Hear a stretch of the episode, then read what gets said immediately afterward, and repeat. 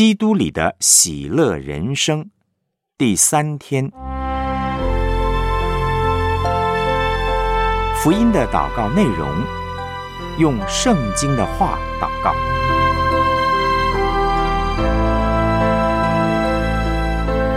腓立比书一章八到十一节，我体会基督耶稣的心肠，切切的想念你们众人，这是上帝可以给我做见证的。我所祷告的，就是要你们的爱心在知识和各样见识上多而又多，使你们能分别是非，做诚实无过的人，直到基督的日子，并靠着耶稣基督结满了仁义的果子，叫荣耀称赞归于上帝。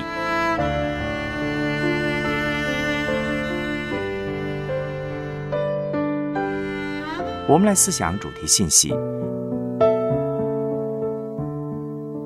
我们的祷告要喜乐，要欢喜为人祷告，并且为人带来喜乐。不只要用福音的态度，祷告的内容也要符合福音。腓利比书一章八到十一节呢，保罗为弟兄姐妹祷告的时候，不仅是用感谢祝福的态度来祷告，也是用真理的内容来祷告，体贴耶稣的心肠。恩典还要加上真理。保罗为人祷告的时候呢，会体会基督耶稣的心肠，有恩典也有真理。很多人以为爱一个人就是把我们或是对方认为好的加给他。其实啊，真正爱一个人，并不等于把任何人认为好的加给他，而是要把耶稣基督认为好的加给他。特别是要为他求在福音里的好处，让他和耶稣基督连结。保罗为腓利比教会求爱的能力，而且呢是一种在知识和见识上多而又多的爱。如果我们爱却没有知识跟真理，那不是真正的爱，而是滥爱、乱爱，会伤人，不会真正帮助别人。我们要用道成肉身、满有真理的爱去爱别人，而不是滥爱、乱爱。上帝回应我们祷告呢，有的时候是答应，有的时候是不答应，有的时候是等一下。但是，请你注意啊，他的不答应其实也是一种答应。他不答应我们的祷告，是因为那个东西对我们不好。例如，上帝不同意把某位异性给一个人做配偶，一定是为那个人好的缘故。若是两个人真的在一起，两个人可能都会大大的受苦。但很多时候，我们就是不信，自己看为好的就一路求到底。我们是受造物，不是全知全能全在的，我们看不到事情的全貌。所以要学习按着在基督里的真理、知识、见识来祷告。爱是不喜欢不义，只喜欢真理。保罗在祷告当中为他们求爱心的时候，求的是在真理里的爱心，是在知识、见识上多而又多的爱心，好使他们在耶稣基督里面结满仁义的果子。我们为别人祷告的时候，内容要合乎上帝的旨意，而上帝的旨意就是基督耶稣。代祷要能够触及最重要的地方，必须用真理来祷告。例如，一个生病的人来请我们为他祷告的时候，我们不要只想到为他求病得医治，更要想到耶稣所受的鞭伤已经成了他的医治。耶稣已经挪除了他的罪，这是人的病之所以可以得医治的真理根据。一个人在重担、软弱、罪里面挣扎的时候，我们为他祷告时，更是要把这一切带到十字架上，交给耶稣基督。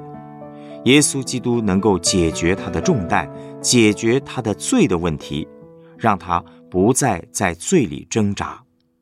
福音的大能要释放他脱离罪的捆绑，当两个人起冲突的时候，我们在祷告当中要把十字架的爱摆在他们当中，把两个人的血气、肉体全部带到十字架上，因为基督是我们的和睦。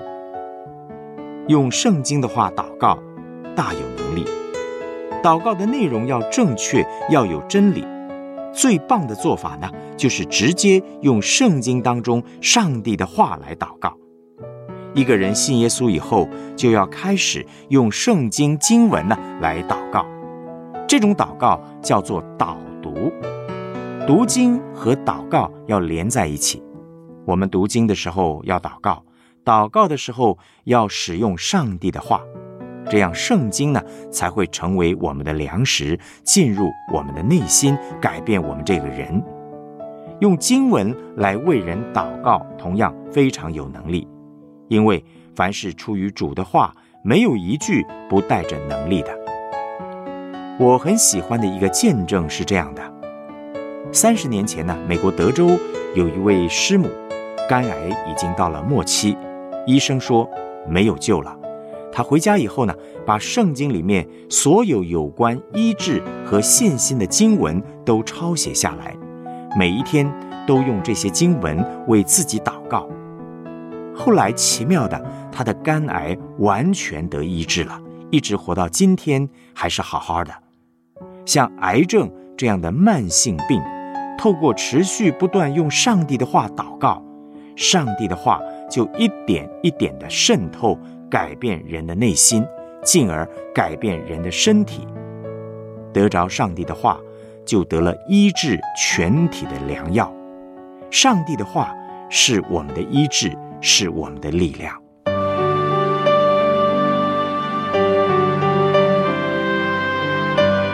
我们来思想两个问题：在你自己的祷告经验里，有使用圣经经文？跟没有使用圣经经文祷告有什么差别吗？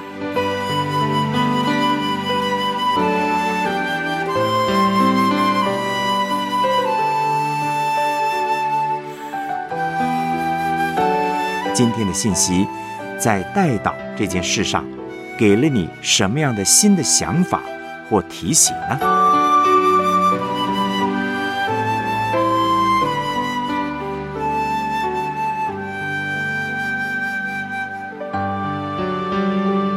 我们一起献上祷告，主耶稣，谢谢你教导我体会你的心肠来祷告，能用真理为人祝福，并且把人的问题带到主耶稣你的面前，让你成为他们的拯救。愿你使我们勇敢拿起祷告的权柄，用感恩的态度，用圣经的真理为别人祷告。这样就可以为我们的家庭、为我们的学校、为我们的职场、为这个世界带来医治和力量。奉主耶稣基督的名祷告，阿门。